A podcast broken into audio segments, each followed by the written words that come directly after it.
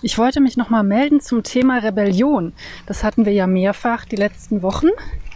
Ähm, da ging es auch um externe und interne Essanfälle, ähm, starke Autoritätsfigur aus der Kindheit und ähm, dass einige Essanfälle oder ungesundes Essen, wenn es nicht gleich ein ganzer Anfall ist, ähm, durch Rebellion ausgelöst werden. Und dieses Phänomen tritt besonders häufig auf bei Menschen mit äh, einer, bei Menschen, die in ihrer Kindheit eine sehr starke Autoritätsfigur hatten und die sich häufiger wirklich unter Druck gesetzt gefühlt haben, nicht gesehen, mit ihren Gefühlen, Gedanken nicht beachtet und eben äh, gezwungen, Dinge zu tun oder nicht zu tun, die, äh, die sie nicht wollten. Und als Kind hatten wir eben nicht so viele Möglichkeiten, uns da frei auszudrücken, frei zu bewegen, ähm, wenn wir so unter Druck gesetzt wurden. Und einige von uns haben dann eben, einige von uns haben das dann kompensiert mit eben diesem Verhalten, was ich externe Essanfälle nenne. Also Essen aus Rebellion, Essen, um dem Außen zu zeigen, du kannst mich nicht zwingen, ich mache äh, doch, was ich will, eben in dem Rahmen, in dem es mir möglich ist. Und dann kam das Thema auf, ja, Rebellion ist aber ja auch was Gutes, kann ja auch was Gutes sein. Und ich habe jetzt noch mal eine Weile drüber nachgedacht. Mir sind auch noch im Internet, wie das dann immer so ist, so ein paar Sachen über den Weg gelaufen, unter anderem Pink Floyd, Roger Waters und so. Ähm, wir hatten ja auch das Thema schon von The Doors, Jim Morrison, der ja auch ein großer Rebell war, aber eben auf eine ungesunde Art und Weise, wie man gesehen hat. Der ist nämlich nur 27 geworden und ist dann wirklich an Drogenkonsum in dem jungen Alter schon zu Tode gekommen. Und dann habe ich gerade ein Video von Roger Waters gesehen, der äh, ehemalige Sänger von Pink Floyd. Und der ist ja nun schon was älter. Ich weiß nicht genau wie alt, aber alt und der lebt noch. und es scheint ihm auch ganz gut zu gehen. Also er macht keinen äh, kranken Eindruck und er macht sogar den Eindruck, als sei er mit sich im Reinen, wie ich finde. Und das, obwohl er immer noch ein Rebell ist und immer noch sagt, unterwerfe dich nicht ungefragt den Autoritäten. So, und jetzt habe ich mal darüber nachgedacht, was da eigentlich der Unterschied ist bei den beiden.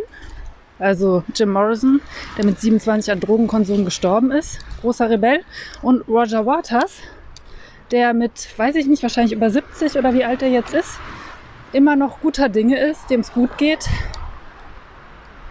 Und der aber auch heute noch rebelliert und auch heute noch sagt, lass dir nicht alles gefallen, mach nicht, was dir gesagt wird, triff deine eigenen Entscheidungen, lass dir keine Vorschriften machen. Was ist jetzt der Unterschied zwischen den beiden und was hat das überhaupt mit äh, Rebellion beim Essen zu tun? Ja, und da ist mir dann Folgendes bewusst geworden. Rebellion an sich ist natürlich absolut nicht verkehrt. Ja, also wenn jemand, der stärker ist oder stärker zu sein scheint als ich, mir Vorschriften macht, und ich habe das Gefühl, diese Vorschriften sind nicht richtig oder tun mir nicht gut. Und deswegen folge ich dem nicht. Dann ist das ein gesundes Verhalten und auch ein erwachsenes Verhalten. Genauso gesund und erwachsen ist es aber, wenn ich eine Vorschrift bekomme, dieser zu folgen, wenn ich den Eindruck habe, dass diese auch für mich persönlich gut ist und sinnvoll ist. Ein gesundes, erwachsenes Verhalten wäre, einer Vorschrift und Regel, die von einer Autorität vorgegeben wird, dann zu folgen, wenn sie mir sinnvoll und für mich selbst positiv erscheint. Und ihr dann nicht zu folgen, wenn das eben nicht der Fall ist.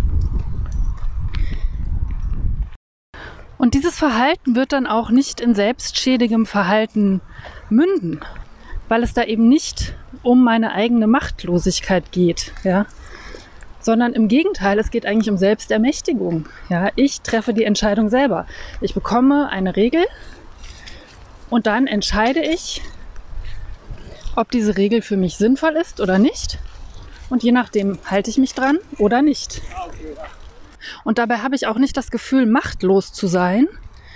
Ganz im Gegenteil, ich habe das Gefühl, die Macht über meine eigenen Entscheidungen zu behalten und kann dann eben gucken, inwiefern ich das umsetzen kann, wie ich das möchte. Wie das für mich gut und richtig ist.